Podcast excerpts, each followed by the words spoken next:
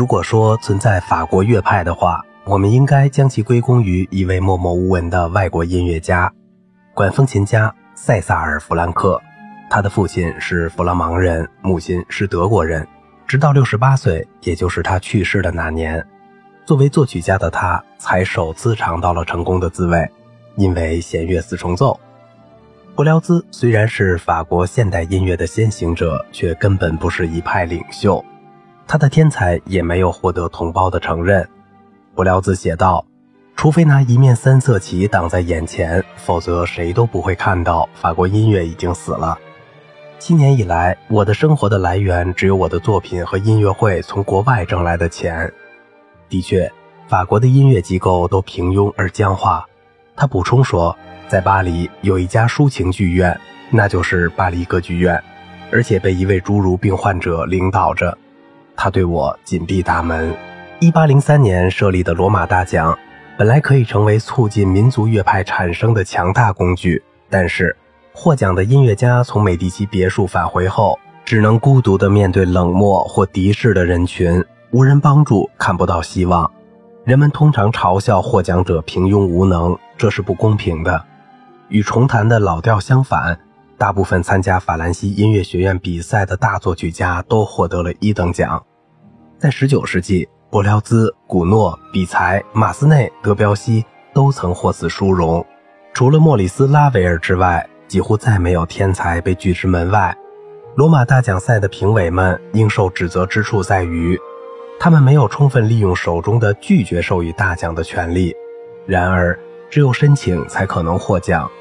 罗马大奖赛因其效率低下而致使人们对他失去了信心。年轻音乐家们往往对他不屑一顾，他们围绕在弗兰克、圣桑和弗莱的周围，构成了法国音乐的精英。一八七二年，当萨塞尔·弗兰克被任命为巴黎音乐学院的管风琴教师的时候，柏辽兹已经去世三年了。当时活着的法国最著名的音乐家是夏尔·古诺和卡米尔·圣桑，前者在当时已经是公认的前辈，他的歌剧总能获得成功，并且已经被视为经典。此后不久，他就完全投入到宗教音乐中。而后者是唯一的现代大音乐家，魏玛宫廷的常客，年轻一代音乐家的导师，备受赞扬的演奏名家。瓦格纳在回忆录中说：“他曾经不断尝试进入作曲家的行列，却最终在我的视野中完全消失。”圣桑的天赋极高，对一切都感兴趣，在音乐中表现为兼收并蓄。然而，如果他的抒情性不在极端严格的形式的控制下，这种兼收并蓄就会变成鱼龙混杂。他一开始十分欣赏瓦格纳，后来却变成他的敌人，并且推动法国音乐摆脱瓦格纳主义的影响。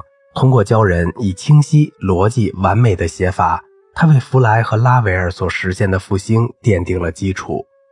二十世纪把他视作学院派音乐的代表人物，因为人们忘了勃拉姆斯和他属于同一时代。他的职业生涯非常漫长。他少年成名，又活到八十七岁高龄，这使得他得以结识所有浪漫主义音乐大师，并且死的比德彪西都晚。圣桑曾经是柏辽兹的助手，在柏辽兹表演格鲁克的《阿尔米达》和《阿尔切斯特》的时候，又曾见证德彪西、拉维尔和斯特拉文斯基的艺术生涯。但是他那首优美的管风琴交响曲，难道比同时代的勃拉姆斯的第四交响曲更学院派吗？比他年长的爱德华·拉洛是优秀的交响曲作曲家和优秀的法国芭蕾剧的创作者，但是这个特立独行的人遭到了埋没，唯有小提琴协奏曲和西班牙交响曲获得了成功。然而，人们鼓掌的对象却是演奏者萨拉萨蒂。在被国外音乐主宰的法国，弗兰克老爹无意间成为了一派宗师。在让学生理解巴赫的天才和教他们学会即兴演出的时候，他最终把自己的管风琴学习班变成了一个名副其实的作曲班。他对每位大师都有独特而热情的理解，这让正在形成的潮流对他充满信任。他最狂热的弟子包括亨利·迪帕克、凡尚丹蒂、肖松、居伊·罗帕尔兹、季奥姆勒科、德彪西曾短暂地出现在他的管风琴班上。但我们却不能把他算作弗兰克的门人。转调，转调啊！弗兰克对他喊道：“既然我用这个调性感觉很好，为什么要转调呢？”弗兰克的弟子们创建了一个教派，即弗兰克主义，这使得这位谦逊而不求闻达的艺术家没有被人遗忘。他让人想起了另外一位管风琴家，那就是比他小两岁的布鲁克纳。他们在善良、单纯、对工作的狂热上都相似，但是这些品质却既不能吸引公众的好奇，又不能引起音乐机构的兴趣。凡上丹蒂把弗兰克的作品分为三个时期。第一个时期是维持生计的音乐，第二个时期是水平参差不齐的宗教音乐，第三个时期是他创作主要音乐的阶段，包括他创作的五重奏，然后是钢琴与小提琴奏鸣曲、前奏曲、圣咏与赋格以及交响变奏曲。他创作出被称为循环的形式，也就是说，在不同乐章里重现某个主题或部分，以确保作品的统一性。这一原则算不上特别新颖，但是被弗兰克非常系统的贯彻，并使弗兰克的追随者们受益匪浅。他当然坚持形式的逻辑性，他的学生们都知道这一点。然而，这并不是本质问题。他之所以将自己局限在一种严格的逻辑之中，是因为他要用框架框住强大而丰富的灵感。他的灵感常常是感性的，有时甚至是猛烈的。弗兰克最后十年的代表作是他获得荣耀的基础，并推翻了他那大天使长和保守教师的形象。一个学院派应该具有一种美学，然而弗兰克却没有确立任何美学。1871年，普法战争中法国战败，促使具有沙文主义倾向的民族主义抬头，并促使音乐家们积极参军。这就有必要重新激发出法国音乐的活力。因为歌剧已经堕落，因为罗马大奖不再是推动的力量，而沦为一种学院派的证书。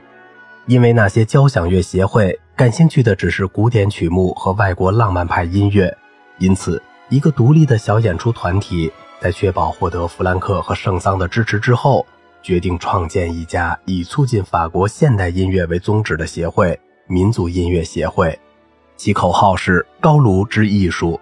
渐渐的。弗兰克和圣桑的朋友及学生都加入进来。法国乐派虽然凸显出他们的民族特点，却仍不具有任何确定的美学原则。弗兰克主义首先是一种伦理学和一种忠诚。民族音乐协会基本上完全被他的信奉者所控制。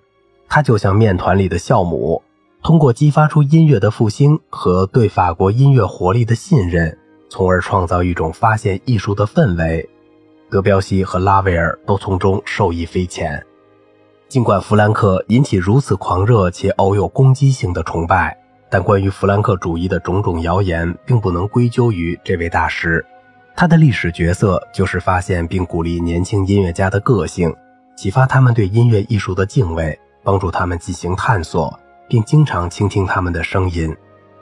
他被推到宗室的宝座上，而这完全不是他本人的意愿。正如夏尔·博尔德所说，弗兰克老爹是被他的弟子们塑造出来的。在这一点上，我们想到的不是布鲁克纳，而是梅西昂。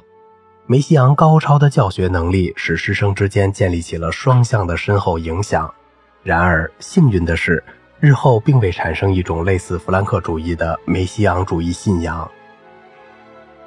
凡上丹蒂宣称要继承乃师，并推动弗兰克主义。弗兰克去世后，他挑起民族音乐协会的重任。四年后，联合博尔德和吉尔芒创建了圣乐学院，并且亲自担任作曲老师和院长。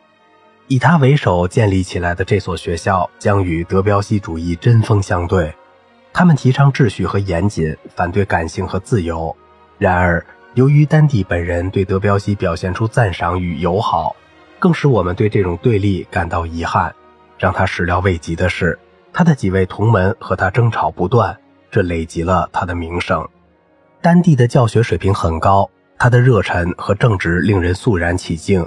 不幸的是，他模糊的艺术哲学建立在历史性悖论之上，日后法兰西行动党将从中汲取文学和政治学的养料。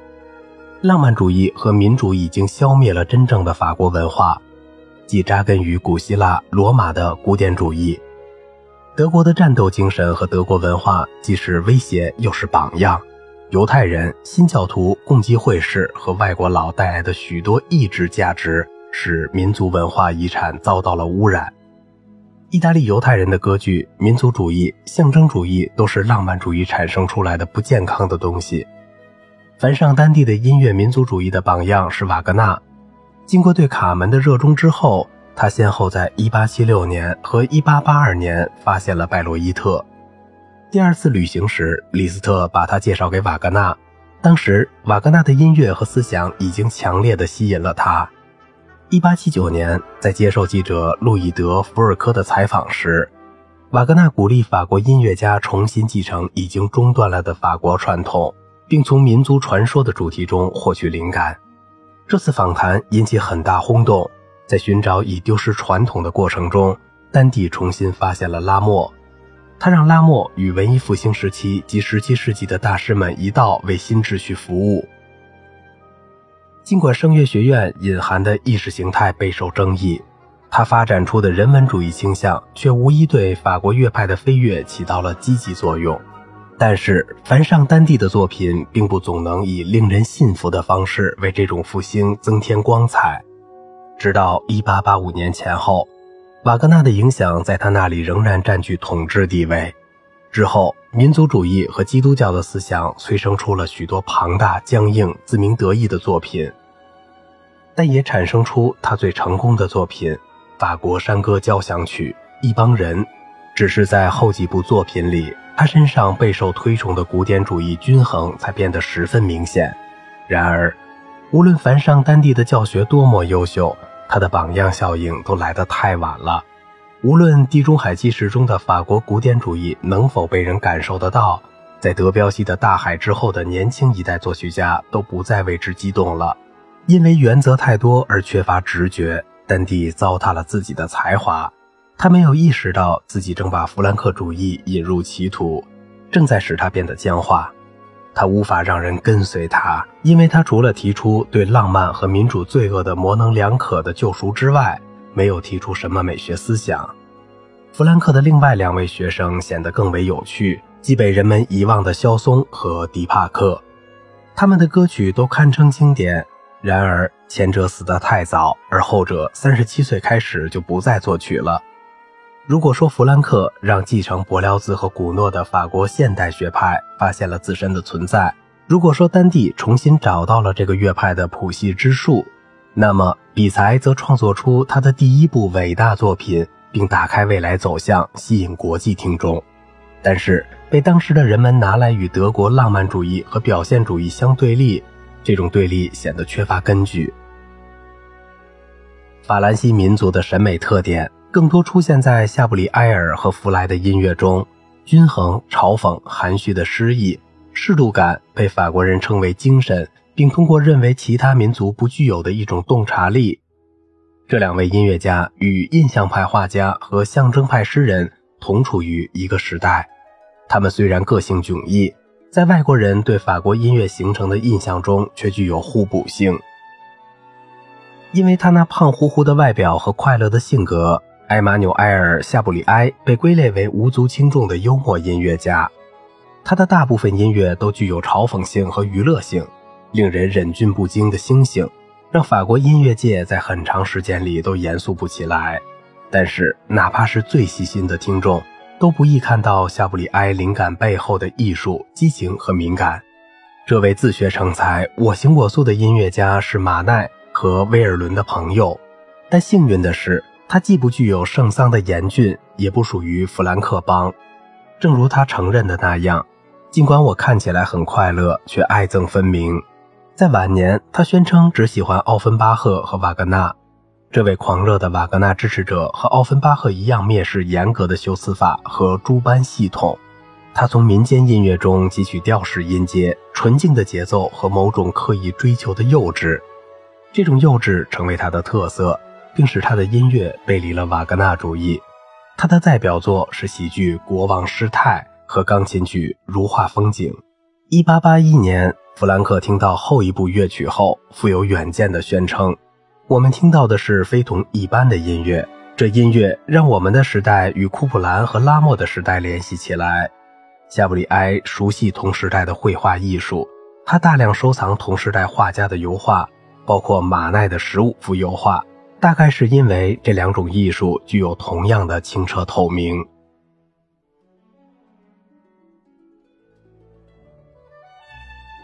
好了，今天的节目就到这里了，我是小明哥，感谢您的耐心陪伴。